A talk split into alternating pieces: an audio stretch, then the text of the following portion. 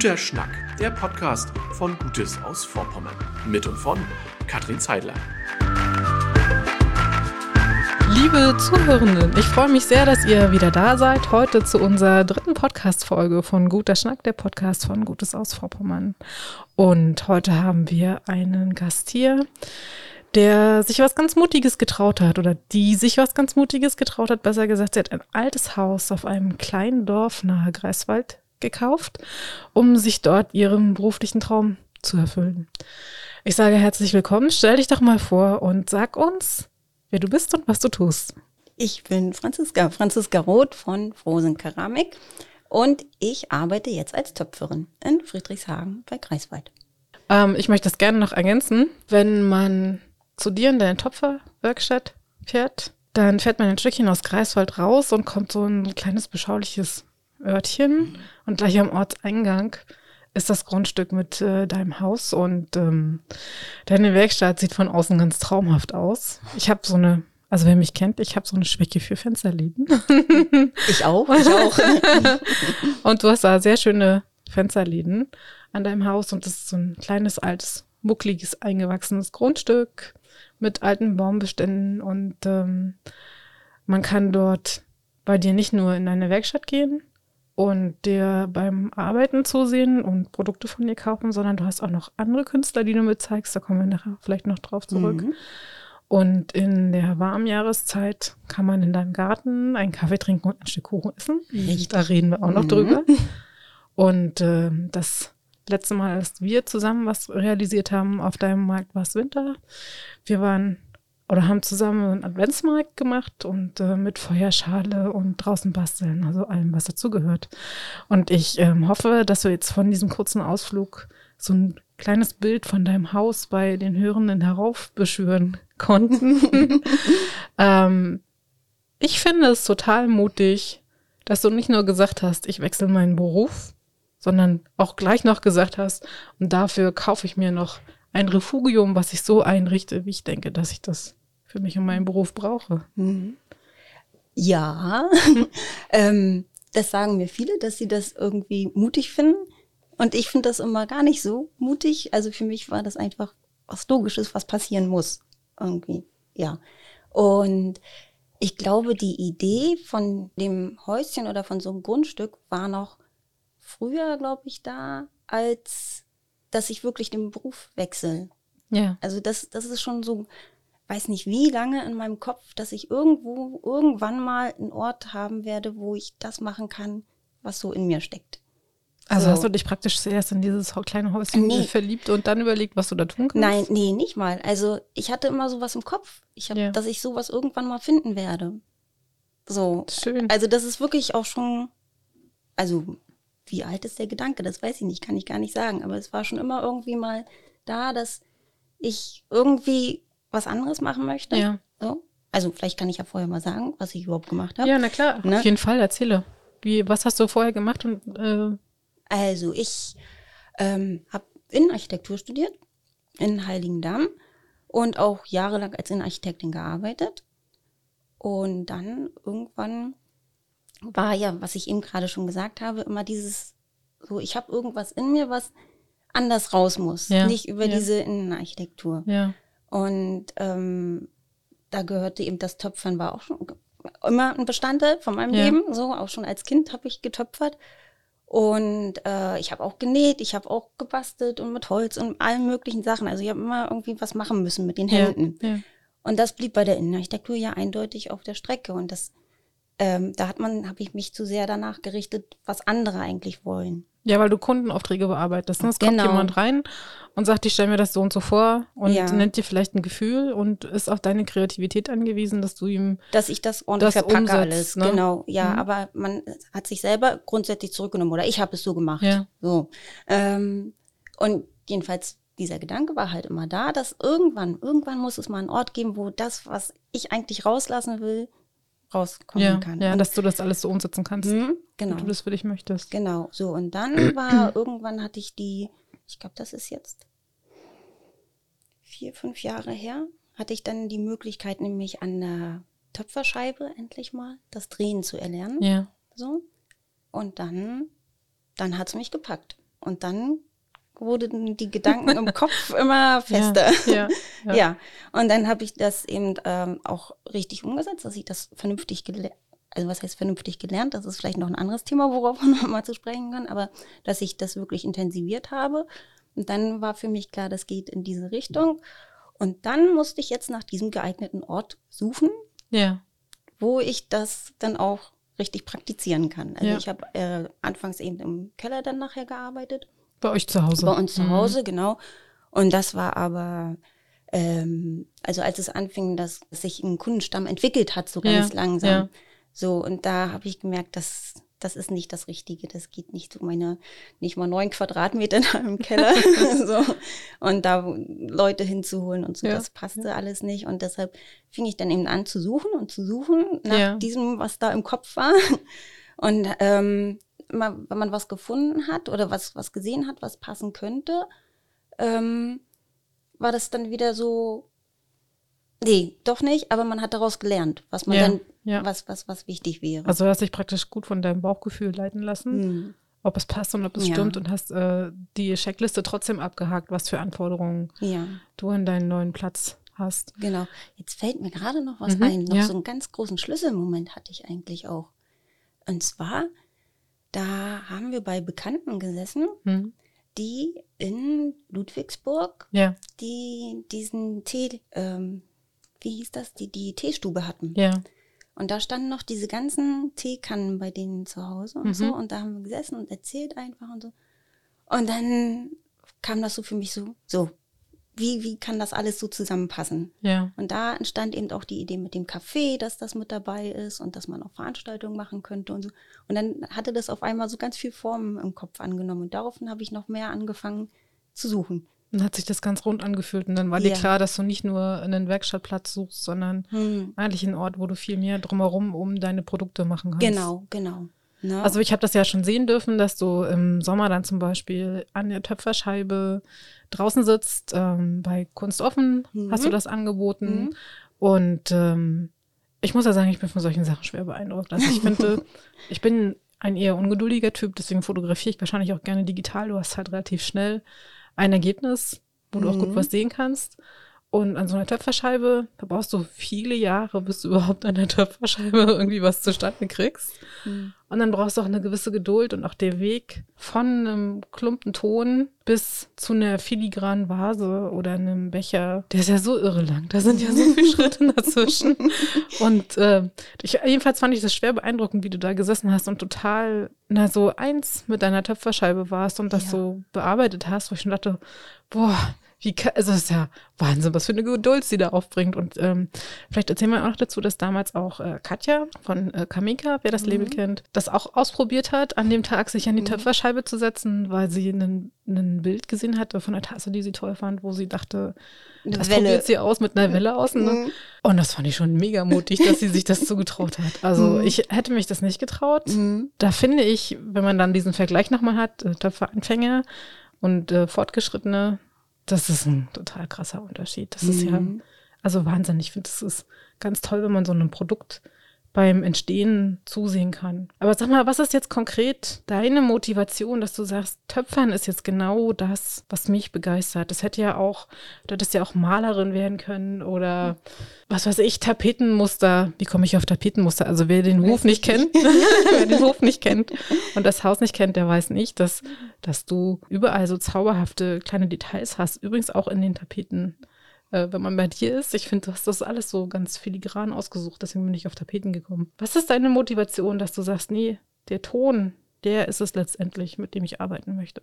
Das ist, glaube ich, das, was du eben auch gerade gesagt hast, dieses, dass aus diesem Klumpen dann halt was Schönes entstehen kann. Also, also und auch dieser Weg dorthin, das könnte es vielleicht sein. Wir haben uns ja im Vorfeld auch schon mal Ja. unterhalten und da hast du mir das ja auch schon mal gesagt mit meiner Mo- Motivation. Und dann habe ich mich mit Jörn, also mit meinem Mann, darüber ausgetauscht, was eigentlich meine Motivation ist. Ich versuche da immer zu drüber nachzudenken und ich finde das einfach irgendwie nicht so richtig. Also meine Motivation, das zu machen, ist, also das Material Ton einfach an für Ja, sich begeistert ja, mich wirklich. ja. Das ist einfach, dass ich aus diesem Klumpen, wie ich das bearbeiten kann und wie viele Möglichkeiten es da gibt. Also das ist so in der Formgebung und so und wie man damit so das ausreizen kann auch alles. Und Ja. Also das, ich weiß nicht, das ist einfach, das begeistert mich. Meine Motivation ist, glaube ich, doch eher das, das, was ich vorhin auch schon gesagt habe, das, was irgendwie bei mir raus muss, das, Ja. was ich im Kopf alles so habe, was so entstehen könnte oder kann, dass es irgendwie raus muss. Und jetzt zum Beispiel mit der Keramik ist es eben so, dass es ja Dinge sind, die irgendwie was Schönes haben, was man gerne auch anfasst und dass man anderen damit Freude irgendwie bereiten kann. Oder jetzt komme ich vom Weg ab gerade im Kopf, weil ich so viele Gedanken schon wieder habe. Das macht nichts, das Na. ist nicht schlimm. ja, bei mir ist alles irgendwie, was ich immer mache, das muss auch irgendwie funktionieren. Ja. So, und das selbst in diesem manchmal überflüssigen Kerzenständer zum Beispiel, so, weil man ja eigentlich auch schon drei Kerzenständer hat und dann hat man aber noch den vierten dazu. Oder mit den Vasen und so. Und da versuche ich immer so eine, auch in diesem einfachen Ding eine Funktion mit reinzubringen, also oder mehrere Funktionen besser gesagt Ja. mit reinzubringen und das so sich da immer wieder was einfallen zu lassen, wie ein Produkt nicht nur einfach genutzt werden kann, sondern auch mehrfach genutzt werden kann. So, das Ja. ist irgendwie, ja. Wie kann man deinen Kerzenständer noch nutzen, außer eine Kerze hineinzustellen? Zum Beispiel versuche ich das immer so hoch zu drehen, dass man auch kleine Blümchen reinstellen Ja, kann. ja. ja, oder irgendwie, dass das dann au- außen immer anders irgendwie wieder gestaltet werden kann, dass ich das nicht nur eben im äh, Winter dann mit der Kerze, sondern dann Ja. im Sommer irgendwie auch als Tischdeko mit Blümchen Ja, oder so. Irgendwie, das ist jetzt zum Beispiel eine Sache. Ne? Gut, eine Tasse bleibt eine Tasse, aber da ist es zum Beispiel auch wieder schön, wenn da auch ein kleiner Blumentopf oder sowas reinpasst. Oder irgendwie, das ist, weiß ich nicht, das ist irgendwie bei mir im Kopf, dass es nicht einfach nur eine Funktion hat. Mhm. Also Das ist ist einfach vielen Bedürfnissen gerecht ja, werden genau. Ja. genau. Ja, also nicht so irgendwas Überflüssiges zu machen oder so. Obwohl das ja alles auch schön sein soll. Ja. Schön ist ganz wichtig. Also das ist ja, und dass alles so harmonisch ist und passen muss und so, das ist ganz doll wichtig. Ne? Ja, das sieht man, Ja. wenn man ähm, sich ein bisschen mit Keramik beschäftigt oder überhaupt mit Menschen, die töpfern, sieht man, dass so im Laufe der Zeit jeder seinen eigenen Stil entwickelt und äh, dass selbst wenn der eine beim anderen gelernt hat, sich ein ganz eigener Stil und eine ganz eigene Vorliebe ergibt. Beschreib doch mal deinen Stil. Wie ist die Keramik, die du herstellst? Oder wie, wie denkst du, dass sie wahrgenommen wird? Schlicht, auf jeden Fall schlicht als erstes, weil ich ja wirklich gar nicht mit Farben arbeite. So weiter. Und auch von der Form, glaube ich, auch nicht besonders aufregend irgendwie so. Gleich, dass man jetzt sagt, so, oh, das ist ja toll oder so. Ich glaube, das, das geht einem Ja. selten so, wenn, wenn jemand so meine Sachen sieht. Aber ich glaube, wenn man so das einmal anfasst oder wenn man so irgendwie so einen kleinen Draht dazu bekommen hat, dann glaube ich, weiß man, Ja. was daran schön ist. Ich weiß nicht, ob man das so sagen Also ich darf. finde, ich finde, ich finde gerade Also- diese Zurückhaltung ist es, was es schön macht. Ne? ja, Also du hast das manchmal- schreit nicht Ja, so, gar genau. nicht. Ne? Aber, aber ich glaube so, ja, so wie, guck mal, wie das hier steht. Äh, Franziska hat ein bisschen Keramik mitgebracht, weil wir uns nachher auch noch über die verschiedenen Tonfarben unterhalten wollen. Und äh, vor uns auf dem Tisch stand ein ähm, Becher Genau, ein Mit- kleines Kännchen ist Ein das, Kännchen, ne? genau. genau. Mhm. Ja, mit einem Ausguss dran, so eher in der Farbe Grau gehalten. Und dann hat sie noch ein Schälchen mitgebracht. Da würde ich wahrscheinlich so Beeren oder Erdnüsse oder irgendwas, ähm, ja, oder Gebäck draus servieren. Und das ist ganz hell und weiß. Mhm. Und ich finde, da sieht man sehr deutlich deinen Stil dran. Und du bist halt sehr, naja, zurückhaltend. Und ich finde, es passt zu allem. Also man sieht es, ja. freut sich, weil es schlicht ist Mhm. und weiß, ich kann es mir kaufen, weil es Ja. eben tatsächlich nicht so präsent ist Ja. ähm, und nicht so ausgefallen. Mhm.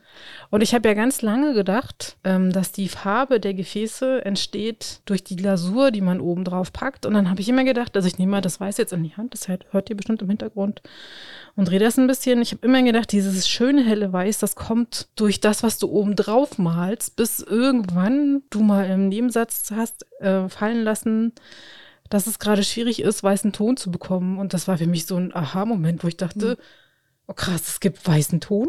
Ton ist nicht immer nur komisch braun, Mhm. sondern hat andere Farben. Erzähl Ja. doch mal, ich stell mal das wieder ab. Genau.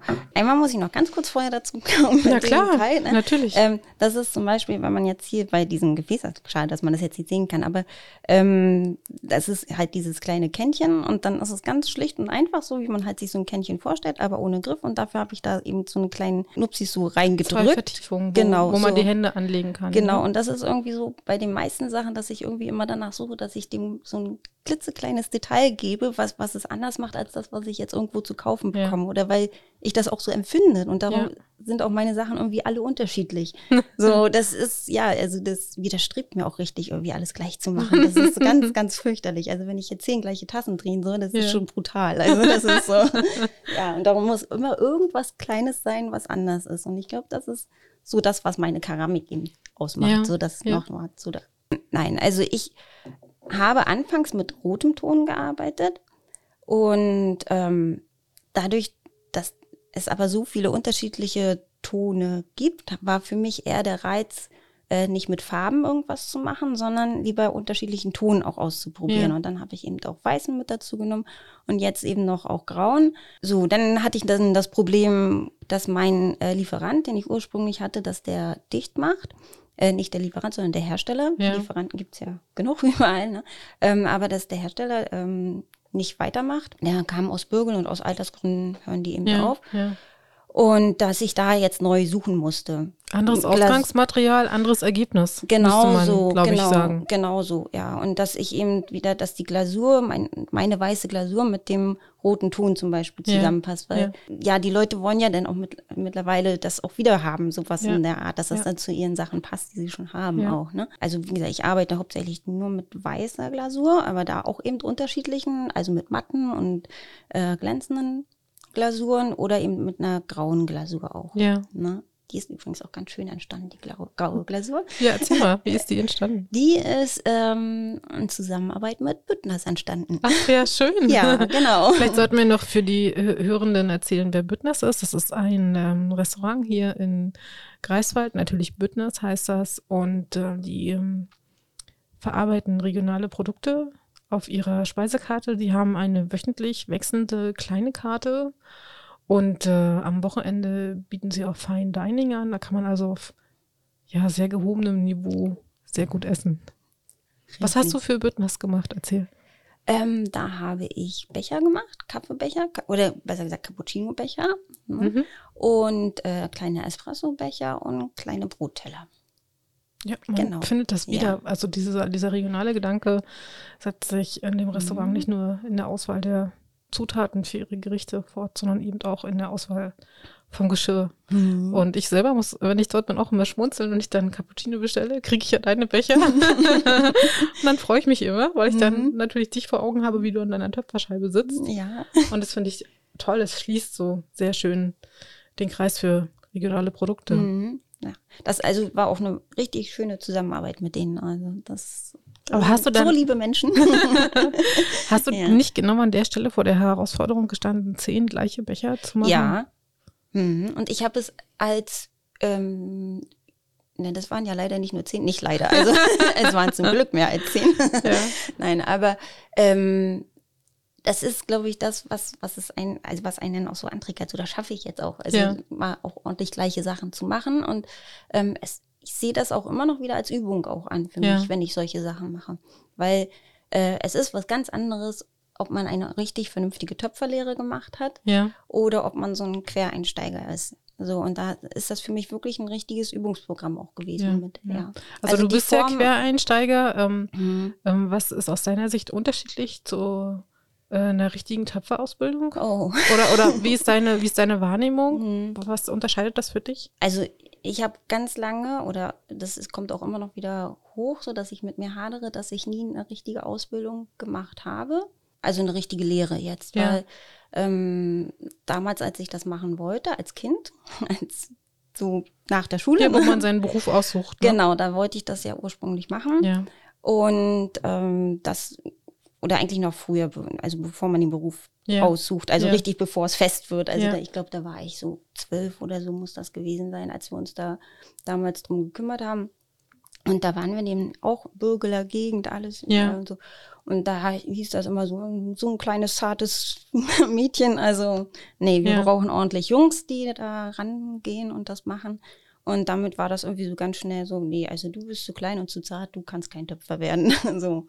Also man muss vielleicht auch dazu sagen, für die, die das nicht regelmäßig kennen, also man muss, das habe ich auch nicht gewusst, das habe ich auch erst gesehen bei dir auf mhm. dem Hof, man muss den Ton vorher schon ordentlich bearbeiten, damit der so in sich konsistent ist und so geschmeidig, dass man überhaupt ein Gefäß daraus hochziehen oder drehen Mhm. kann. ne? Also ja, die, die Vorbereitung, die finde ich auch, die geht doch schon manchmal ganz schön an die Knochen.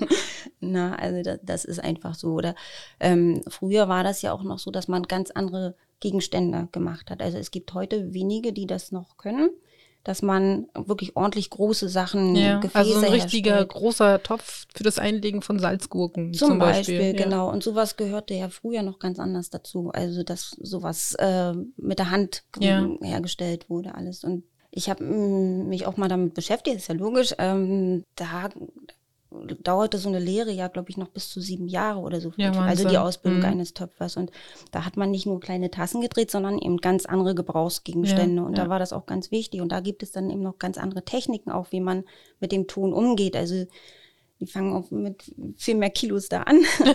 also so, und das ist mir natürlich alles fern. Und da bin ich irgendwie oft traurig drüber, dass ich das nicht so erlernt habe, weil ich das gerne so richtig beherrschen würde. Mhm. Und je mehr man ja sich mit einer Sache beschäftigt, das ist ja nicht nur in der Keramik so, das ist, glaube ich, mit allen Handwerk oder auch andere Dinge, Mhm. äh, je mehr merkt man ja immer, was man alles nicht kann. Ne? Also das ist ja äh, ganz normal, glaube ich. Und ähm, das ist eben, dass ich das ganz oft noch habe, dass mich das eindeutig davon unterscheidet, ein richtiger Töpfer zu sein, sag ich immer. Also ich arbeite zwar als Ja. Töpferin, aber mir fehlt doch sehr, sehr viel, was in so einer Ausbildung auch mitgegeben wird an Erfahrung und so. Und ähm, also ich hatte ja das Glück zum Beispiel, außer jetzt, dass ich selber ganz viel geübt Mhm. habe, was einfach notwendig ist. Also man muss üben, üben, üben, üben, Ja. ne, bis man es kann. Ähm, dass ich bei äh, Martha Bahls, der hier von Drehwerk, die kennen bestimmt auch einige, ähm, die sitzt am Schillerplatz und die hatte gerade auch ihre Ausbildung beendet. Da hatte ich mit ihr gesprochen, wir haben uns kennengelernt über die Kunstwerkstätten. Und Alles hier in Greifswald für alles hier, ja, genau. Na, und ähm, habe ich gefragt, ob ich eben darüber hinaus, außer zum Kurs zu gehen, eben bei ihr so in Ja. eine Lehre gehen darf. Und dem hat sie zugestimmt und das war eben ein großes Glück, dass ich da wirklich den Alltag auch richtig mitbekommen habe, auch Ja. von der Tonvorbereitung eben auch oder wie man den Ofen setzt und all solche Dinge und über die Glasuren und also sie hat war auch total lieb und hat mir ihre Lehrmittel zur Verfügung gestellt, also Ja. ihren Hefter, dass ich da so richtig wie das Also ein richtig schönes geteiltes Wissen eigentlich. ja, also Mhm. ganz doll lieb, also dass sie das so gemacht hat, so und mir so viel Das finde ich, das finde ich total bemerkenswert. Ja. Also, weil ähm, auf der einen Seite wünscht man sich ja, wenn altes Handwerk und alte Traditionen erhalten werden Mhm. und man das Wissen weitergibt. Auf der anderen Seite weiß ich aber auch aus Erzählungen, dass ähm, viele so ihre Geheimnisse und ihre Kniffe eigentlich gar nicht teilen, weil sie denken so, ja, wenn ich das jetzt weitergebe, dann, ähm, was weiß ich, gebe ich ein Stück meiner Einzigartigkeit weg oder jemand Mhm. anderes wird vielleicht besser als ich. Und ich kenne es auch bei Glasuren. Also ich komme ja ursprünglich aus dem Spreewald, da ist ja auch so Töpferhandwerk ganz Mhm. weit verbreitet und da ähm, hatte meine Mutter mal erzählt von einem befreundeten Pärchen, die waren beide Töpfer und oder Kunst, also Kunstschaffende und Mhm. sie auf jeden Fall Töpferin und sie hat immer total Wert auf ihre Glasuren gelegt.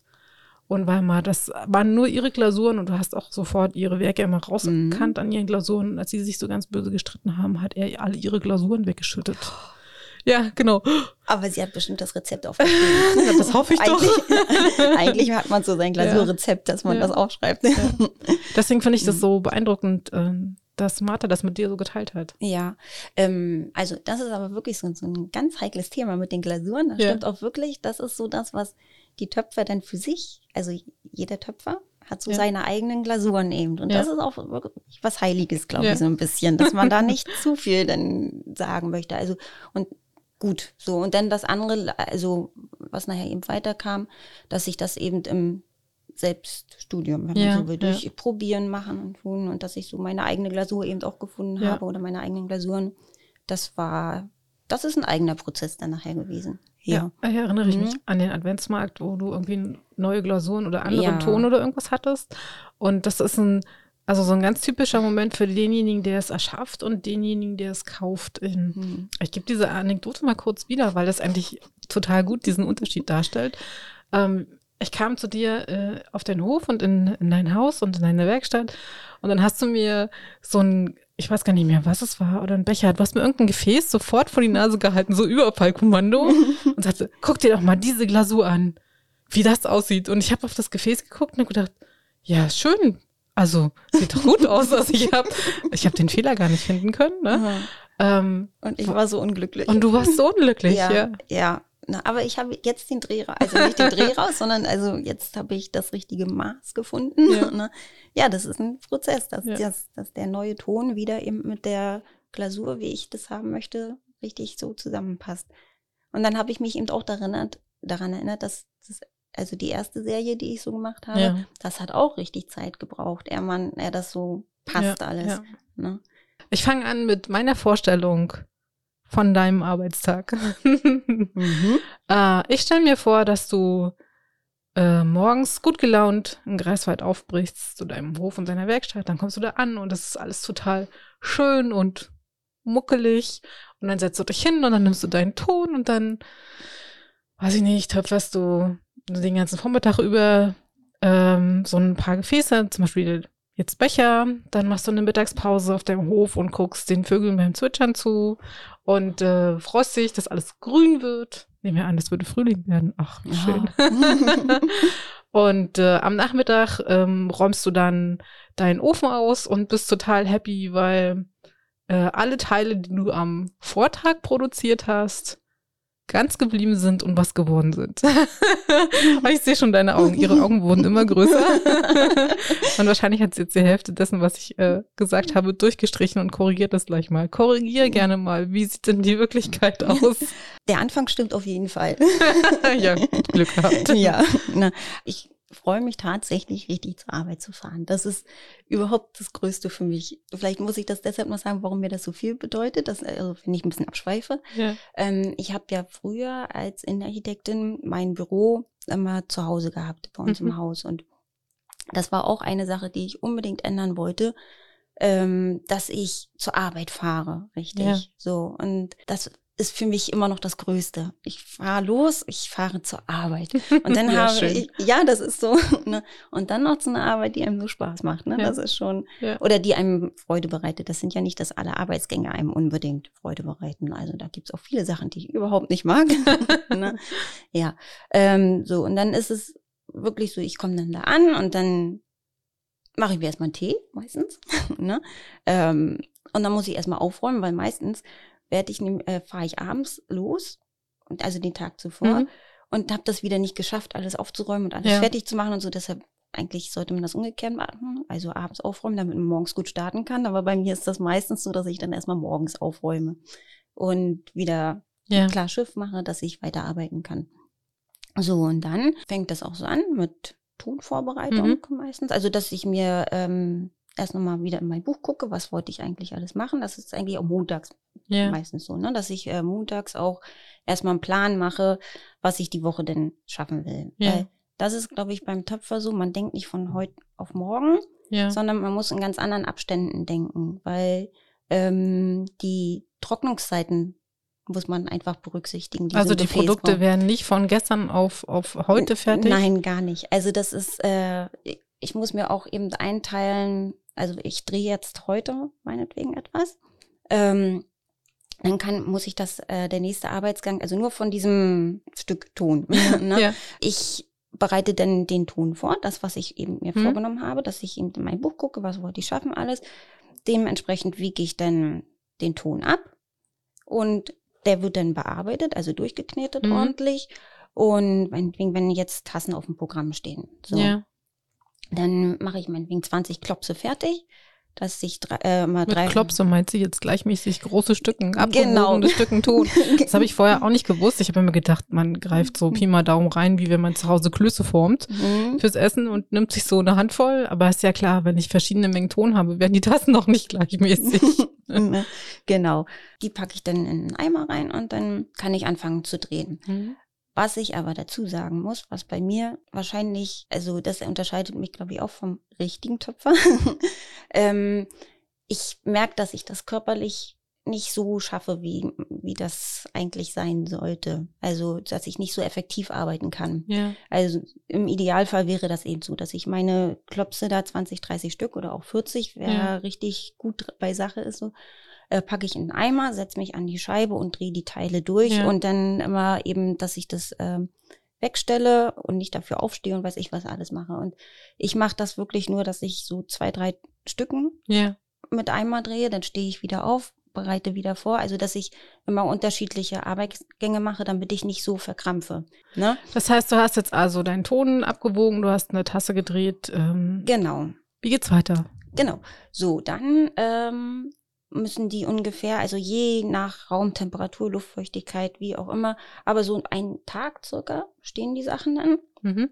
Und dann werden die nochmal wieder alle auf die Scheibe genommen, sozusagen. Ja. Also aber eben umgedreht.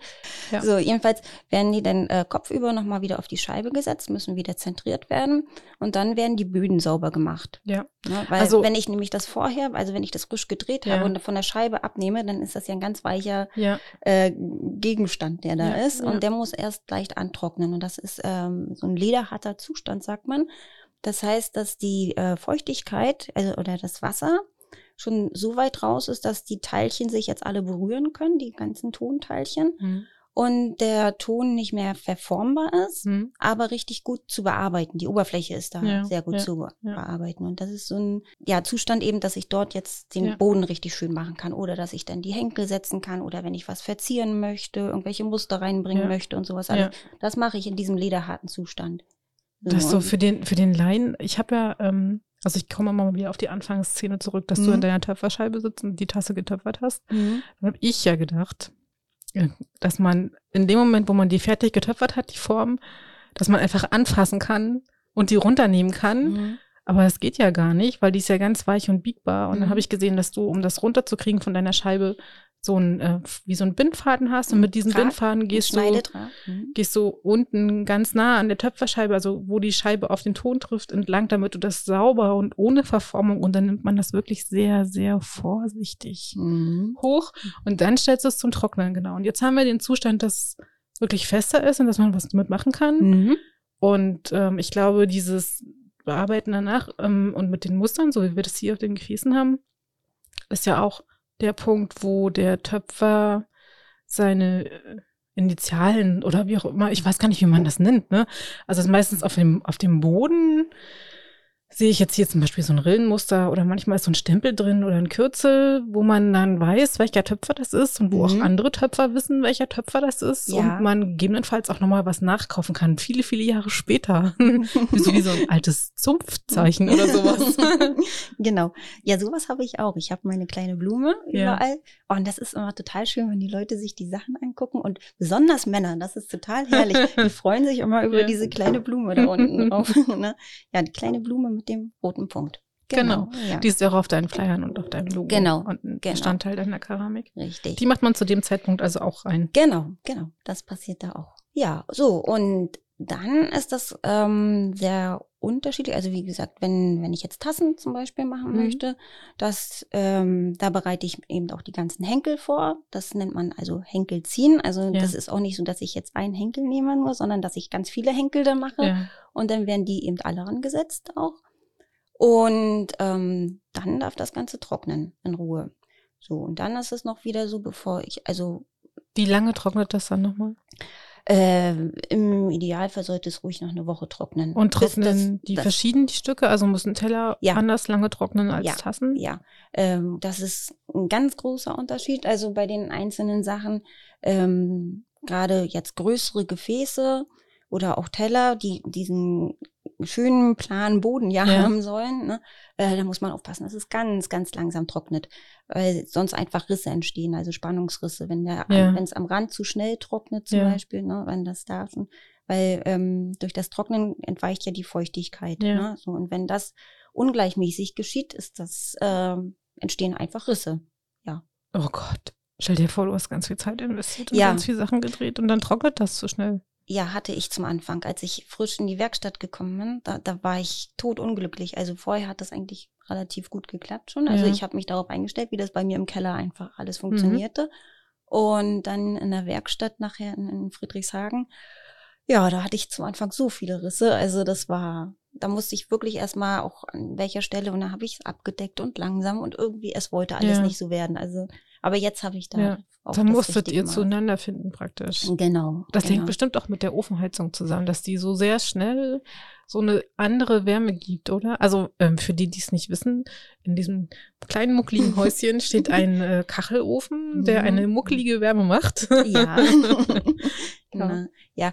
Ähm, das ist zum Beispiel auch sowas, ich weiß, als wir das Haus dann hatten und dann wollte mein Mann mir unbedingt auch eine Heizung mit rein und sowas. Erst habe ich auch gesagt, nein, wer hat denn in seiner Werkstatt eine Heizung? Ich will da keine Heizung Ja. drin haben. Ich habe da diesen Ofen und dann meinte er das anfangs immer total gut und hat es mir dort alles warm gemacht und dann, nein, das geht nicht, das geht nicht, das trocknet mir zu schnell, das Ja, ist nicht gut. ja. Also das ist einfach die, die Luftfeuchtigkeit, das war anfangs irgendwie gar nicht richtig. Also da musste ich mich durchsetzen. okay, Na, jetzt haben wir diesen Teller oder die Tasse ja, eine Woche getrocknet. Was passiert ungefähr. als nächstes? Na, also einige Sachen schneller, Ja. einige nicht so schnell. So. Und ähm, dann können die in den Ofen. Aber, also meistens muss man das vorher nochmal wieder ein bisschen bearbeiten. Also das, ähm, wenn noch irgendwelche un- unsauberen Stellen sind oder irgendwas, passiert immer, dass man die dann nochmal ein bisschen bearbeitet. Man kann an der Stelle noch was machen mit dem Ton? man kann den Ton so lange, also ich kann zum Beispiel, wenn jetzt noch irgendwelche rauen Stellen Ja. irgendwo sind, wenn ich sehe, ah, hier oben, da ist noch so ein Grat dran, das stört mich, oder hier unten beim Abdrehen war das nicht ganz Ja. ordentlich oder Ja. so, da gehe ich dann nochmal vorsichtig mit einem ganz, ganz feinen Schleifpapier lang, dass ich das wegbekomme. Ach so. Ja, oder gerade Ja. auch, wenn ich äh, Henkel angesetzt habe oder so, das ist manchmal nicht gleich ganz ordentlich oder so. Also es sollte natürlich immer perfekt sein, aber ja. die Realität sieht ja auch manchmal anders aus. Ne? ja. Wenn man, wenn man jemandem beim Töpfern zuguckt äh, und das noch auf der Scheibe steht und der Ton noch feucht ist, habe ich gesehen, arbeitest du mit so einem feuchten Schwämmchen. Mhm. Und deswegen habe ich jetzt gerade gedacht, dass du nach dem Trocknen auch nochmal das feuchte Schwämmchen Kann nimmst. ich, könnte ich auch machen. Oder eben, du hast gerade gesagt, äh, Schleifpapier. Hm. Also wenn das schon so richtig schön durchgetrocknet ist, dann arbeite ich eigentlich nur noch mit dem Schleifpapier. Mhm. Es sei denn, also wenn ich nochmal mit Feuchtigkeit rangehe, das ist eigentlich, Ja. nee, das, das passiert nicht. Nee, sowas- Dann müsste es, glaube ich, nochmal trocknen, ne? Ja, ja, genau. Ne? Ähm, dazu vielleicht später nochmal Mhm. was extra mit, diesen, weil, mit dieser Geschichte mit dem Ton und der Feuchtigkeit und so Ja. und wie lange der nochmal wieder verwendet kann, werden kann oder überhaupt wieder Ja. verwendet werden kann. Nee, aber dann ähm, ist das eben so, dass ich auch, also das ist auch, warum sich, glaube ich, einige wundern, wenn die was bestellen oder ähm, wann ein Produkt irgendwie wie Ja. fertig wird, weil wenn ich meinen Ofen dann setze, dann müssen diese Sachen ja auch alle irgendwie dort reinpassen und zueinander passen. Weil sie unterschiedliche Brenndauer haben. Nicht, weil sie unterschiedliche Brenndauer haben, weil sie unterschiedliche Größen haben, wie ich den Ofen setze. Und manchmal ist das einfach so, ja, dann passt diese große Schüssel jetzt nicht mehr mit rein. Ja. Das Problem hatte ich ganz lange. Ähm, jetzt habe ich aber auch einen großen Ofen noch. Ja. Und dann ist das schon etwas einfacher. Das Luxus. Zwei Brennöfen, ein kleiner und ein großer. ja, ne? Aber trotzdem ist es ganz oft so, dass irgendwie von den Größen dann manchmal Ja. was nicht reinpasst. Noch. Also du Okay. kannst schon verschiedene Größen in einen Ofen Auf stellen. jeden Fall. Ne? Also es ist nicht so, dass du einmal nur große Sachen und dann einmal nur kleine Sachen. Nein, nee, das nicht. Aber also es ist, ich finde immer so ein bisschen Tetris spielen Ja, auch, so dass okay. das alles ordentlich Ja. miteinander passt. Und das ist auch zum Beispiel, das ist ja dann der erste Brand, der erfolgt. Das ist der Braucht man mehrere. zwei Brände hat man Okay. immer, genau. Und das ist nämlich der Schrühbrand. Der wird ungefähr bei 900 Grad.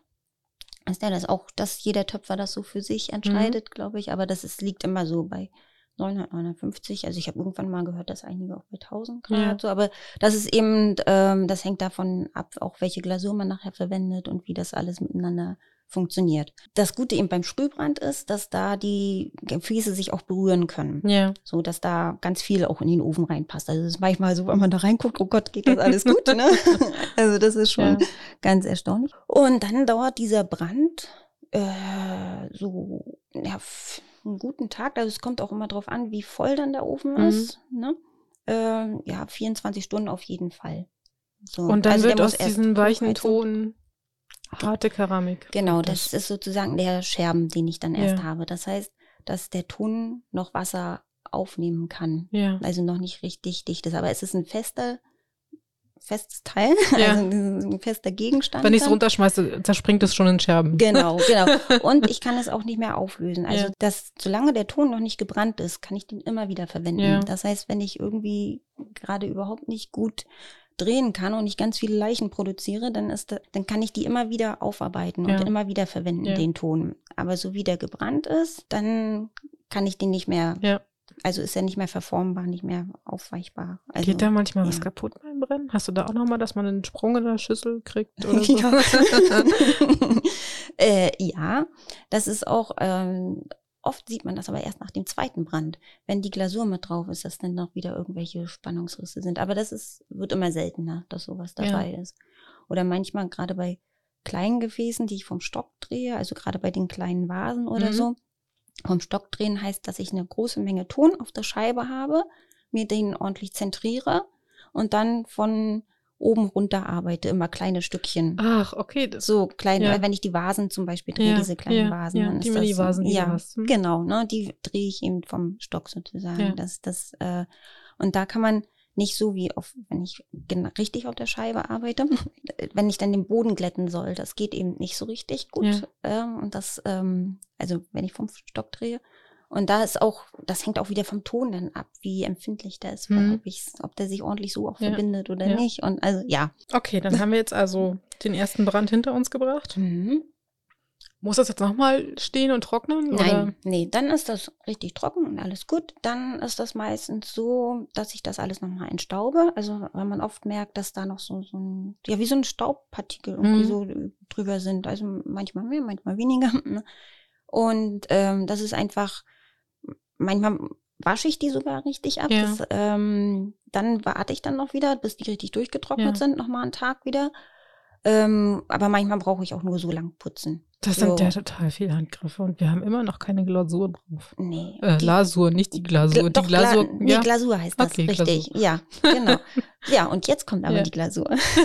ja, nee, noch nicht. Also erst bevor ich jetzt glasiere, ist das noch so, dass ich oft die, äh, nicht oft, sondern ich mache es immer so, dass ich die Böden wachse, äh, damit dort keine Glasur festhaftet. Also ich könnte Ja. das auch hinterher Ja, das alles stimmt. abputzen. Ich nehme nochmal hier dieses Gefäß auf dem Tisch Mhm. in die Hand. Da sieht man auf dem Boden, ach, da hätte mir das mit dem weißen Ton ja eher auffallen können. ich habe nämlich wieder das weiß glasierte Gefäß in der Hand.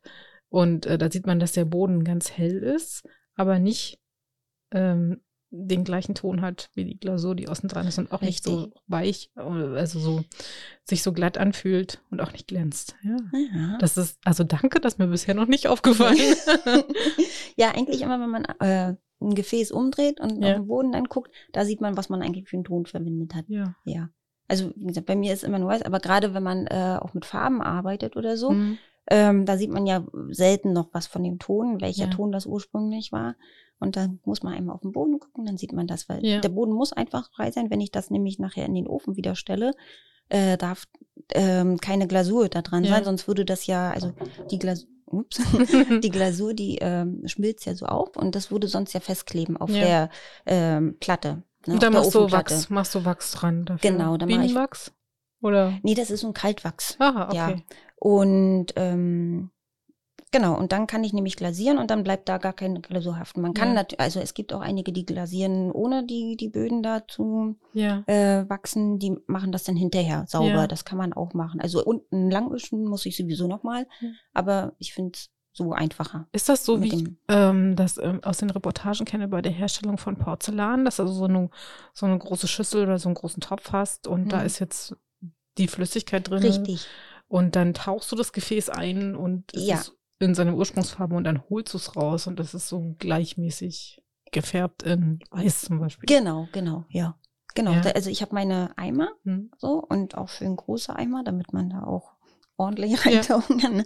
Dann muss die Glasur ordentlich wieder aufgerührt werden, Ja. alles. Also die habe ich ja vorher schon irgendwann mal angesetzt. Das sind dann auch so Sachen, Glasur ansetzen und all solche Dinge. Das sind auch alles Arbeitsgänge, die man ja, Ja. auch macht, also Ja. was auch so zum Alltag gehört. Also das ist so, ist dann eben schon vorbereitet. Ja. Das mache ich dann eben an einem anderen Tag so. Ne? Also ja. Und dann glasiere ich halt. Und dann ist es noch wieder so, dass es da auch ganz unterschiedlich ist, wie der Ton dann die Glasur aufnimmt. Ähm, dass ich oft richtig viel noch wieder hinterher putzen muss, das, weil ich jetzt zum Beispiel bei meiner Glasur ist es nicht so schön, wenn da solche Nasen drauf sind Ja, oder so. Bei ja. anderen Glasuren wirkt das total schön und bei mir passt das nicht so dazu. Das heißt, das muss ich dann auch wieder ordentlich wegwischen. Oder manchmal nimmt der Ton das nicht so schön auf, die Glasur oder so, dass man immer auch nochmal wieder langwischen muss. Und Ach so, das heißt, du kannst praktisch, wenn du das einmal eingetaucht hast, Mhm. ist das schon so, dass es an dem Ton anhaftet und ich dann haftet das Korrekturen richtig. machen kann. Also nicht so, dass ich, wenn ich mit was drüber wische, dass es wieder weg ist und die Naturfarbe vom Ton wieder. Doch, das kann ich. Also wenn ich richtig merke, oh Gott, das ging jetzt Ja. einmal daneben, dann kann ich das einmal komplett wieder Ja. runterwischen. Hm. So, aber dann muss ich das auch wieder stehen lassen und trocknen. Ich kann nicht gleich hinterher wieder glasieren, Okay. weil der Ton jetzt dann wieder Feuchtigkeit ja Mhm. angenommen hat und dann würde die Glasur, wenn ich das jetzt wieder eintauche, erstmal nicht darauf haften. Das heißt, ich Ja. muss es erst wieder trocknen lassen. Jetzt und hast das du ja. passiert meistens bei Bestellung. Ja. Ja. Oh Gott. Da- wo, der, wo die Zeit sowieso schon drückt, äh, weil jemand ungeduldig trampelt. Gen genau so. Du hast jetzt dieses graue Kännchen vor dir stehen und das ist ja zweifarbig. Der obere Rand ist nämlich äh, ein, ein, ein hellerer Cremeton, ungefähr zwei Zentimeter und danach wird es erst grau. Ja. Ähm, tauchst du das dann nur teilweise ein oder Mhm. tauchst du für unten grau ein und für oben weiß? Nee, in diesem Fall ist das wirklich der graue Ton. Mhm. der jetzt hier sichtbar geblieben ist. Und das hängt auch einfach damit zusammen, dass ich den so, so haptisch, Ja. ist, also ich finde, den kann man so schön anfassen. Also Ja, der, mag der, ich, ne? ja, der ja. hat so eine ganz bestimmte Textur. Hm? ja, genau. So. Und dann möchte ich einfach, dass es bleibt. Da Ja. wollte ich nicht noch irgendwas rüber haben. Ich hatte das auch ausprobiert. Ähm, wenn das komplett ist und das ja. mag ich nicht so. Und von innen ist das. Gefäß auch in dem hellen Ton. Das heißt, du nimmst es erst und füllst es einmal so wie voll Mhm. und dann drehst es um und stülpst nur den Genau, oberen. Okay. genau. Ne? Ja. Oh, das Und dann muss hab man ich ja eben die Blumen noch mal- machen. Meine Güte. Ja, die Blumen eben nochmal hier extra so, Ja. dass die auch nochmal rauskommen. Ja. Und dann sehe ich hier, ich nehme mal mein Gefäß nochmal in die Mhm. Hand, ähm, dass du, also ich habe ja dieses weiße Schälchen und das hat an der Seite noch wie so ein, Mhm. na, wie so eine Maserung oder sowas. Also bei dem, das finde ich eigentlich ganz schön. Ähm, die Kombination mag ich auch am liebsten mit. ähm, das ist einmal die matte Glasur und die äh, gl- glänzende, Ja. wenn du guckst.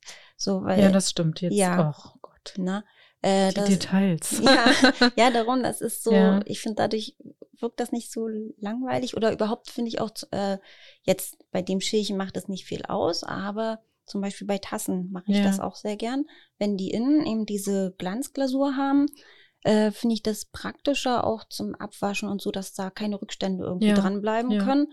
Und von außen zum Anfassen, dieses matte, samtige, Ja, das finde ich dann so, so, ach, das ist so schön, wenn man das in der Hand hat. Ja. Jetzt habe ich dein Geschirr auch noch mal ganz neu kennengelernt, ähm, obwohl ich ja selber schon welches davon zu Hause habe. ja, Genau. schön. Ja, also, und da ist es eben so, dass mir dann immer noch wieder Gedanken kommen, wie man noch wieder was anders machen könnte Ja. oder das passt dazu und das passt dazu und darum sage ich immer, wenn ich jetzt noch anfangen würde mit Farben, das, das würde überhaupt gar nicht gehen. Ja. Also ich, mir reicht das so, dass ich mit diesen Sachen, also mit diesen Tonsorten und den Formen, die ich so im Kopf Ja. habe, dass das reicht. Also mehr kann ich nicht. Also äh, nein, nicht was heißt, mehr kann ich nicht, mehr möchte ich einfach nicht. Das Ja, wäre ja. nicht ich dann. Also So. redu reduziert auf das Auf, Wesentliche ja. und das Hm. Wesentliche optimiert. Ja, so. Und da gibt Ja. es halt, das ist noch lange nicht optimiert alles. Also da, mir fällt immer noch wieder was ein. ja. Okay, jetzt haben wir die Glasur aufgetragen. Mhm. Muss das jetzt noch mal rumstehen oder darf es gleich in den Ofen wieder wandern? Was passiert danach? Also im Idealfall bleibt es nochmal stehen und da trocknet die Glasur in Ruhe und dann packe ich das in den Ofen. Also setze ich das alles ordentlich Mhm. in den Ofen und das ist auch nochmal wieder, dass es alles wirklich ordentlich passt. Und da ist es, glaube ich, zum Beispiel wieder wichtig, äh, dass man vorher, wenn, also ich sage jetzt zum Beispiel, mich langweilt das, wenn ich alles äh, gleichmäßig machen sollte Mhm, und so. mhm. Aber gerade wenn ich jetzt auch einen Ofen setze und wenn dann die eine Tasse ist 10 Zentimeter hoch und die andere ist 12 Zentimeter hoch, ähm, dann brauche ich auch wieder ganz viele Teile, Ja. die da zusammenpassen, dass ich den Ofen auch effektiv setzen kann. Ja.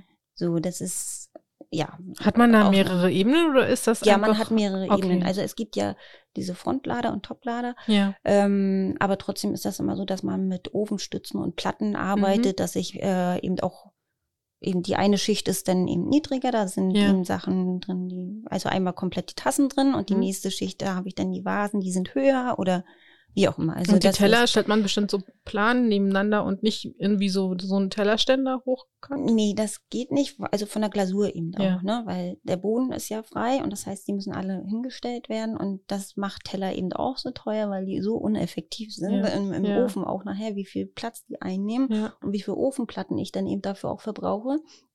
Und die müssen ja auch alle mitgeheizt werden Ja, dann dafür. Ja, ne? ja das, das ist, Hm. ja, darum sind Teller, also Teller sind schon eine aufwendige Sache. Also ich glaube, so das reine Drehen, also alles in Ordnung, aber die weitere Bearbeitung Ja. und die, also sehr lange dauert das alles. Ja. Wie lange dauert dann der zweite Brand? Äh, auch nochmal so lange. Auch also, noch mal so lange, okay. Obwohl da kann man immer schon vorher mal einen Ofen luschern und gucken, ob alles Macht man, macht man bei dem ersten Brand den Ofen nicht auf zwischendurch? Nee, nein, nein, nein. Das ist so wie bei manchen Backsachen, wenn man da zwischendurch reinguckt, fällt es in sich zusammen. Genau so. Okay. Ja. ja. Ne, Also, nee, beim Sprühbrand, da, da warte ich auch wirklich irgendwie. Ja. Ja, also das war, war auch mal so, da war ich auch so ungeduldig. Und da waren gerade Teller im Ofen, also da Oh, drin. nein. Und dann, und dann habe ich den raus und dann so macht es Knack. Ne? Nein. Also wenn die zu schnell abkühlen, das ist, also gerade in dem ersten, das ist nicht gut. Ja. Ja. Also lehrt einen das Töpfern sehr viel Geduld. Oh ja. Ja. Ich glaube, ich bleibe beim Fotografieren. Aber das ist verrückt, so wie du vorhin gesagt hast, mit dem, also du findest das geduldig. Also ähm, ich mache ja nur wirklich eher so Dekorationsgebrauchskeramik, Mhm. also irgendwie was, was man gebrauchen kann halt, Ja. ne? Und äh, diejenigen zum Beispiel, die so Skulpturen machen und sowas alles und, und äh, oder auch so ganz viel detailliert arbeiten und bemalen und weiß ich was Ja. alles, ne? Da hätte ich überhaupt gar keine Geduld für. Das ist so, da bewundere ich immer die Geduld Ja, von den ja. Leuten so und die anderen sagen, was hast du da für eine Geduld? Und für mich, Ja. also ich empfinde das gar nicht so, ja. so, wenn ich jetzt drehe, das ist einfach so, es reizt mich ganz doll, das zu machen. Mhm. Schön, ja. Finde ich, finde ich total gut. Ähm, jetzt haben wir, äh, jetzt ist der Brand vorbei, der zweite. Es ist alles abgekühlt und es ist auf dem Ofen. Kann das jetzt schon mit auf den Markt oder kommt noch irgendein Schritt? Äh, die Preise. ja, das ist, dann kommen die Preise. Ja. Ne, Nein, man kalkuliert das ja vorher schon alles Ja. immer richtig, aber trotzdem muss es ja alles ausgepreist werden. Ne? Und dann schreibst du, das sehe ich ja hier an dem Stück Keramik, ähm, mit einem Bleistift unten drauf. Mhm. Also es kommt kein orangefarbenes Preisetikett, was so Nee. schlecht wieder abgeht drauf. nee, und ein Bleistift, da kann man auch mal ordentlich wegradieren Ja, und dann ist ja. gut. Ja. Na. Und dann geht's mit auf den Markt. Und dann geht's, ja, wenn dann Märkte stattfinden. Also du verkaufst ja in, In, in deiner. Werkstatt in Friedrichshagen und du besuchst auch einige Märkte. Wo Mhm. wirst du in diesem Jahr mit dabei sein? Hast du dir schon überlegt, was du mitmachen möchtest? Mhm. äh, ja, ich muss mich noch bewerben auch noch. Also das Ja. ist jetzt gerade eigentlich so. Ach, man kann nicht einfach hinfahren und Mm, Nee. Okay. Nee. Und da ist es auch, also dadurch, dass ich ja auch noch nicht so lange am Markt bin jetzt Ja. und, und irgendwie als Töpfer unter den Töpfern richtig wahrgenommen werde, Ja. ne?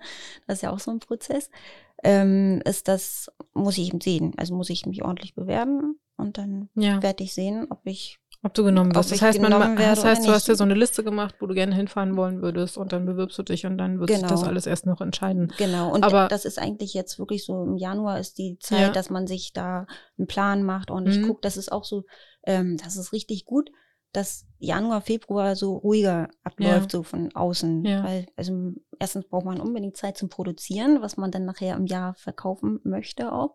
Und um eben auf Märkte fahren zu können, Ja, weil ja. wenn man das immer zwischendurch alles nur macht, so war das letztes Jahr auch bei mir. Also das ist schon, es wird wahrscheinlich trotzdem passieren, aber boah, Das ist eine das große Herausforderung, ja, Ja. weil dann, wenn du keine Ware mehr hast, du die verkaufen kannst, ne? Und du willst zum Markt fahren, das ist ja, Ja. auch ein bisschen ungünstig. oder keine, oder auf dem Markt warst und keine Energie mehr hast, um was Neues zu töpfern. Ja, Mhm. na, so. Ähm, nee, und dann plant man eben. Das ist gut so. Also Ja. das ist, wird jetzt das Jahr eigentlich geplant. Also du hast ja bestimmt neben den Märkten, für, die- für die du dich noch äh, bewirbst oder da noch auf eine Antwort Mhm. wartest, glaube ich, zwei Veranstaltungen, die gesetzt sind, mehr oder weniger. Das ist aus meiner Wahrnehmung heraus Kunst offen und Mhm. und der Tag der offenen Töpferei, der ist jetzt schon im März. Also damit fängt jetzt für mich das Dieses- Jahr dann der wieder, Saisonstart. Genau. Das Ja. ist ist das deutschlandweit? Das ist deutschlandweit, Ja. ja. Und ähm, da habe ich auch schon ganz viele Flyer dazu zu liegen. Und, so. und da ist es eigentlich ganz traurig, dass wir hier so ganz dünn besiedelt sind. Und wenn man so weiter Ja, im von Westen Vorpommern waren nicht so viele dabei, ne? Ja, das finde ich schade, dass das so wenig ist, weil also gerade die Abwechslung ist es ja so und dass die Leute so hin und her gucken können und also. Und ist das mehr ein schade. Verkaufsevent oder ist das mehr tatsächlich ein Tag der offenen Tür hingehen und Leuten beim Arbeiten zu gucken? Beides. Oh, Beides. Beides. Also ich werde es auch auf jeden Fall so machen, dass ich auch vortöpfer, Ja. ne, also an der Scheibe dann und das zeige und dass ich eben auch den Ton dorthin lege, dass man das auch mal anfassen Ja, kann, das ja. Material richtig und so Ja. und also, dass man ein bisschen mehr Einblick bekommt. Also ich finde das total wichtig, dass die Leute sehen, ähm, was man dort Hm? also so wie du jetzt auch gerade gefragt hast, so dieser Prozess, bis so eine Tasse eben verkauft werden kann und so, wie lange das dauert. Dass man einen Bezug zum Produkt bekommt, ja. Genau. Wir waren ja vorhin schon bei Büttners. schön. Äh, Ja. Da passt Bezug zum Produkt total gut. Ich war zum Nudelkurs Mhm. bei Büttners und ich weiß ja, dass sie auch auf ihrer Karte immer wieder hausgemachte Nudeln haben. Und ähm, obwohl ich mich sehr für Regionalwirtschaft interessiere und ja auch selber Regionalprodukte konsumiere, kommt dann schon das ein oder andere Mal so der Gedanke so, boah, ist jetzt aber schon ein ordentlicher Preis, ne? Mhm. Ist ja, das kennst du sicherlich auch von deinen Kunden. Ja. Mhm. Und alle, die Regionalprodukte machen, kennen das. Und wenn man äh, so einen Tag der offenen Tür mitmacht und ähm, seine Kundschaft am Entstehen der Produkte teilhaben lässt, so wie bei mir jetzt mit den Nudeln. Also wir haben um, um Mhm. 14 Uhr angefangen und um 18 Uhr waren wir fertig mit Nudeln machen. Aha. Und da steckt irre viel Zeit drin. Und Ja. da stecken so viele Schritte in so einer, ja, in so einem Teller Nudeln drin, ne? Mhm. wo ich die ganze Zeit gedacht habe, boah, also ich meine, eigentlich ist ja der Preis, den ich hinten zahle. Mhm. Also eigentlich müsste es noch ein bisschen mehr sein Ja. für die viele Zeit, die wir vorher reingesteckt hatten, weil wir haben sie ja immer noch nicht gekocht gehabt und wir haben auch Mhm. immer noch nicht andere Zutaten dazu gemacht, dass wirklich ein Gericht draus wurde. Mhm. Das kam ja dann erst noch dann später, so dass man ähm, eine, eine ganz andere Bindung bekommt zum Produkt Mhm. und ein ganz anderes Verständnis dafür, wo kommt denn dieser Preis her? Ja, richtig. Ne? Also genauso geht mir das auch. Also auch wenn Leute zum äh, Töpferkurs kommen wollen und, und das probieren wollen, alles und so, dann denke ich mal, ja, gern. Also ich, ich möchte gerne Ja, zeigen, dass sie verstehen, was dahinter ist. Also es ist nicht nur immer diese, also natürlich sollen die unbedingt Spaß haben. Es soll, äh, ich habe ja selber auch Spaß daran und so. Das ist ganz wichtig, dass man an dem, was Ja. man tut, Freude Ja. hat, so, ne? Und dass es äh, ein schönes Hobby sein kann und sowas alles. Aber dass die auch sehen, was für Arbeit dahinter Ja. steckt, das finde ich ist ganz wichtig. Und also, so wie du das gerade mit den Nudeln beschrieben hast, so, also interessiere ich mich ja auch bei anderen dafür, wie viel dahinter Mhm. steckt und dass man dann wirklich den Preis ganz anders einschätzen Ja. kann. So. Ja. Und so geht es, glaube ich, den meisten, die dann auch mal mit dem Ton selber gearbeitet haben oder eben gucken oder so, dass sie das gar nicht so sehr hinterfragen. Und ich muss auch sagen, ich habe das, vielleicht kriegt man das auch einfach nur nicht so mit. Also irgendwie, wenn, wenn jemand sich über den Preis ärgert, den man dort hat, eben, aber die meisten zahlen es gern. Hm. Also, dass die nicht groß diskutieren. Und da Ja. werde ich auch komisch, muss ich sagen, ehrlich sagen. Nee, das ist ganz verrückt. Also Ja. ich von mir äh, selbst aus äh, komme ich den Leuten dann schon entgegen oder wenn die, dass man da irgendwie so ein weiß, was man wie noch machen kann. Mhm. Ne? Aber wenn jemand das einfordert, da werde ich dann komisch. Ja. So, das mag Ja. ich nicht gern, weil das ist wirklich, äh, ich fange beim Bäcker auch nicht an zu handeln mit den Brötchen. Also, dass ich nur irgendwie, weiß ich nicht, 20 Cent und nicht 25 bezahlen möchte Mhm. oder so. Das, das finde ich irgendwie so ein bisschen Ja, respektlos. und meistens ist es ja sogar so, dass man das zu knapp kalkuliert, dass man ich, irgendwie ja, eigentlich viel mehr nehmen müsste, wenn Ja. man die ganzen Stunden gegenrechnet und irgendwie, ja. äh, aber trotzdem Mhm. zu niedrig reingeht. Also Preisfindung ist nochmal ein ganz eigenes Thema für sich. Mhm. Ja. Ist wirklich, also es ist sehr kompliziert. Ja, zumal das ja auch wirklich, äh, wenn man den Aufwand immer gegenrechnet und Größen und Materialeinsatz und im Moment zum Beispiel, also habe ich jetzt auch einen Schreck gekriegt, also mit, mit der äh, Stromrechnung und so. Also das Mhm. ist schon, ähm, darf man nicht einfach so, ach, so, auch wenn es dann fertig ist, dann vergisst man auch ganz schnell, Ja. so Ja, wie lange man- das alles Ja. äh, dauert und so, aber darf man nicht vergessen. Ja. Und äh, auch wenn das alles ganz so Spaß macht, aber man möchte ja auch, dass es Du willst ja eigentlich auch, also du willst ja, Ja. nicht nur zum Nullwert wiederverkaufen, Mhm. dass du so plus minus null rauskommst, Mhm. sondern eigentlich will man ja auch noch Gewinn machen, weil Ja. man muss ja auch noch von irgendwas leben. Also du musst ja auch noch deinen eigenen Lebensunterhalt bestreiten, Mhm. deine Krankenversicherung und alles solche Dinge bezahlen. Genau so. Und also gerade jetzt so, als ich frisch damit angefangen habe, also war das schon wichtig, dass man Rückhalt hat in der Familie. Also das, ja, viele haben ja gefragt, ja, Ja, wie- So. ja, also das ist ja der Klassiker, den man Mhm. hört, wenn man sich in so eine neue Richtung aufmacht, kommen von ganz vielen Seiten die persönlichen Eindrücke und das kann, Mhm. hat eine ganz breite äh, Range. Das geht von, boah, krass, toll, finde ich super, Mhm. ist schon immer deins gewesen, bis hin zu, ah, bist du verrückt, du kannst auch nicht deinen gut bezahlten, festangestellten Mhm.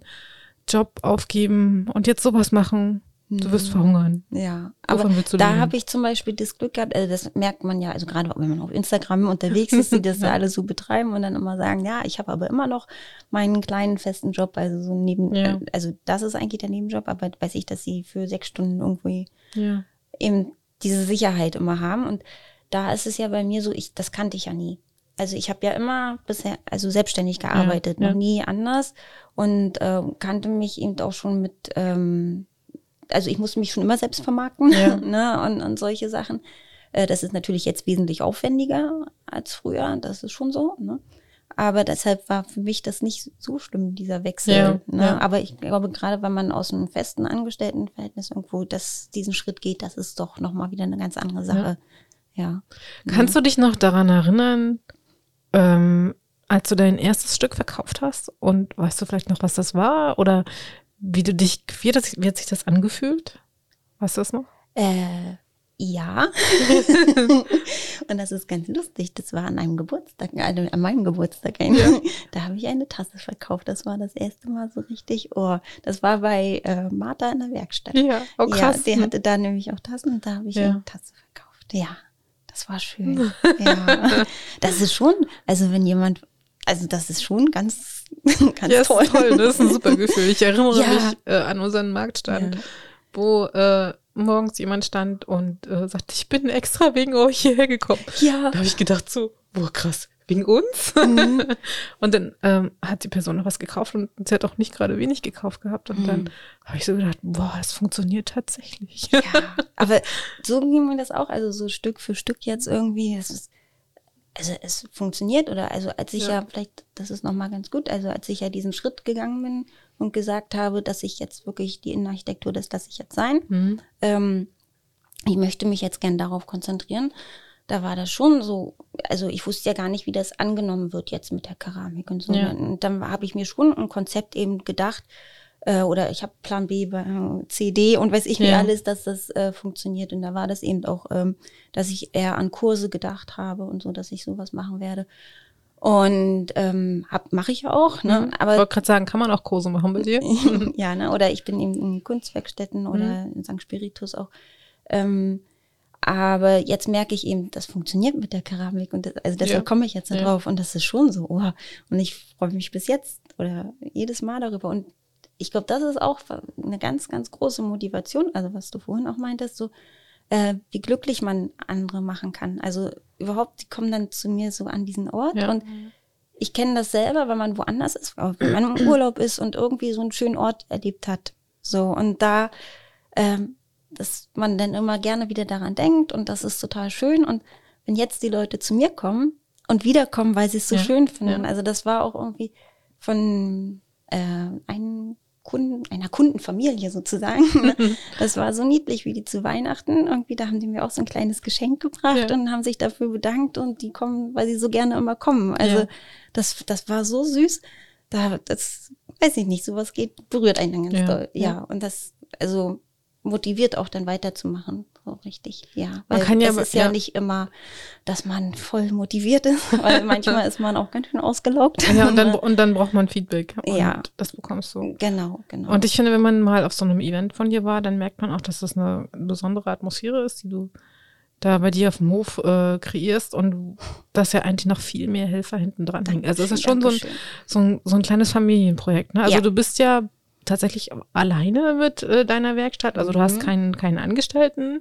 Und ich stelle mir das als eine große Herausforderung vor, wenn man dann sagt, ich mache jetzt hier bei Kunst offen mit und äh, sitze selber drinnen an der Töpferscheibe, weil die Leute wollen ja auch noch Produkte kaufen. Du hast ja Mhm. gesagt, du ähm, öffnest dann deinen Garten und man kann Kaffee und Kuchen äh, bei dir annehmen. Es muss ja auch einer sich um den Kaffee kümmern und um den Kuchen und äh, wenn man im Herbst bei dir ist, dann gibt's eine Feuerschale und wir waren auch schon da und es gab köstliche Kürbissuppe vom Feuer. Also m, wie gelingt dir das, das alles unter einen Hut zu kriegen? Äh, ja, wie du das schon gesagt hast, das bin ich ja nicht alleine. Ich habe ganz liebe, liebe Menschen um mich herum. ja, nein, also das ist wirklich so. Das ist ähm, also was meine Familie mich da unterstützt, das ist so, also immer wenn ich das so sage, dann denke ich mir, ich komme mir vor wie so eine Oscar-Preisträgerin und ich möchte dem danken und dem danken. ja, das ist jetzt hier äh, deine, deine Oscar-Verleihung und deine Chance für die Dankesrede. Nein, es ist wirklich so. Also ich glaube, jeder, der so immer hinkommt, also viele denken ja auch, mein Mann, der ist damit da. Ja, mit angestellt. Das ist der Hausmeister. Ja, das ist, er nennt sich gerne auch Hausmeister, genau.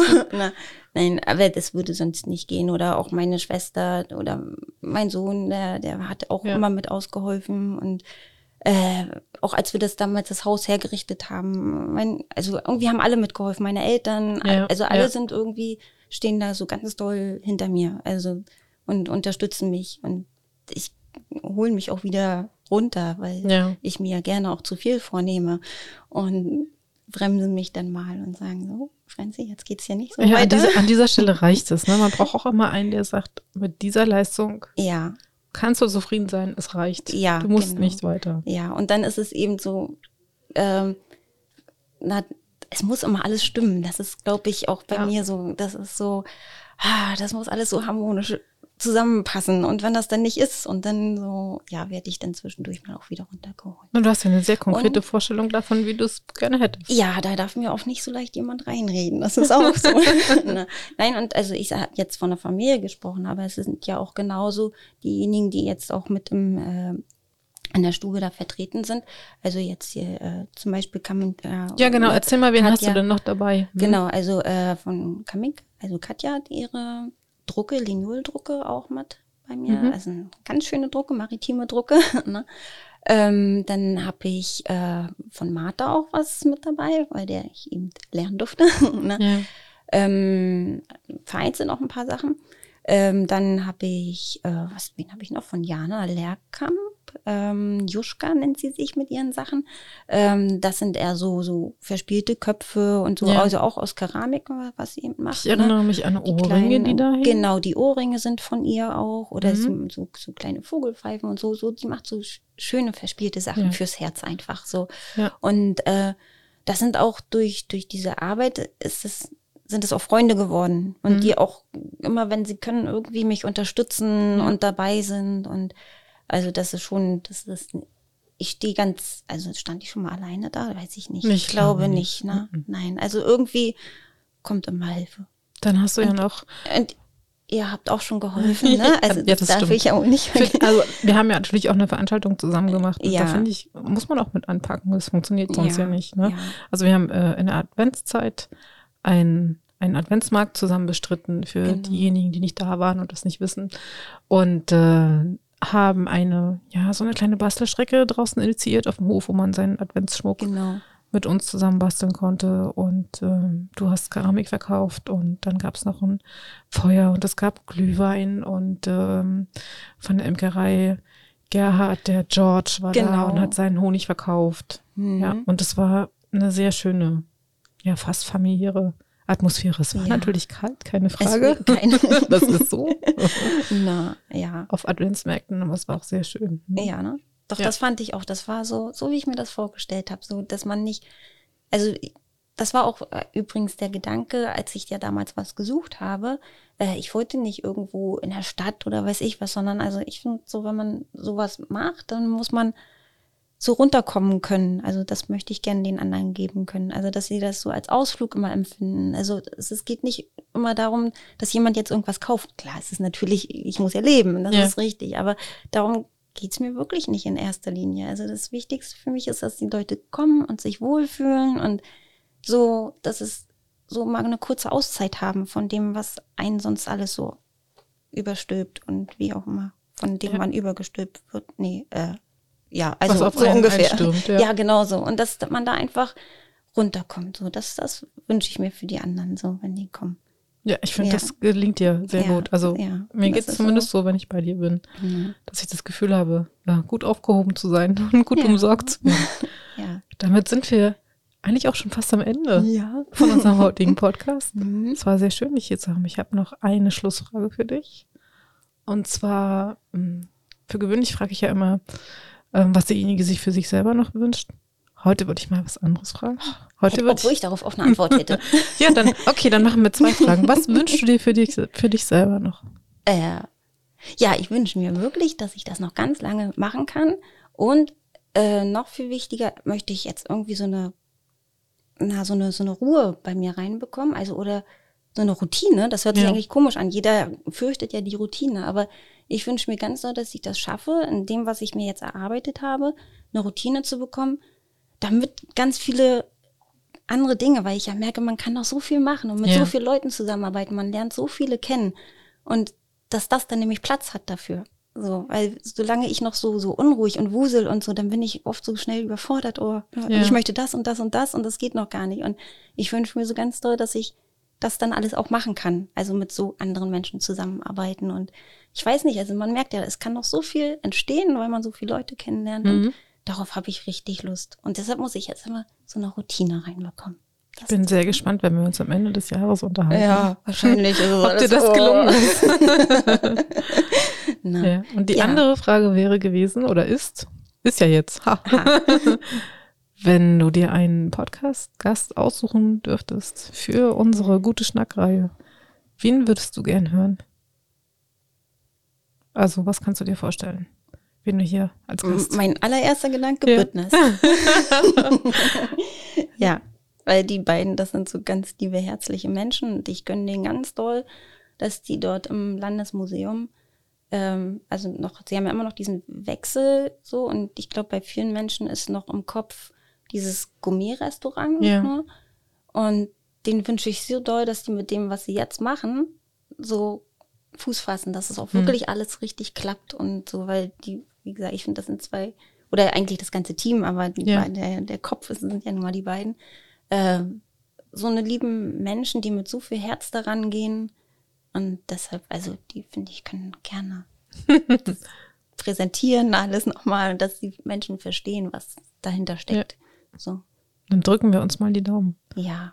dass wir sie einladen und sie zusagen. Ja. Ja, liebe Franziska, vielen Ja. Dank für deine Zeit. Ich hoffe, du hattest äh, viel Freude. Und äh, wir hören uns dann in unserer nächsten Ausgabe. Bis dahin. Ja, und vielen Dank, dass ich das machen durfte. Das ist so, oh. Sehr gerne. Bis dann. Okay. Tschüss. Tschüss.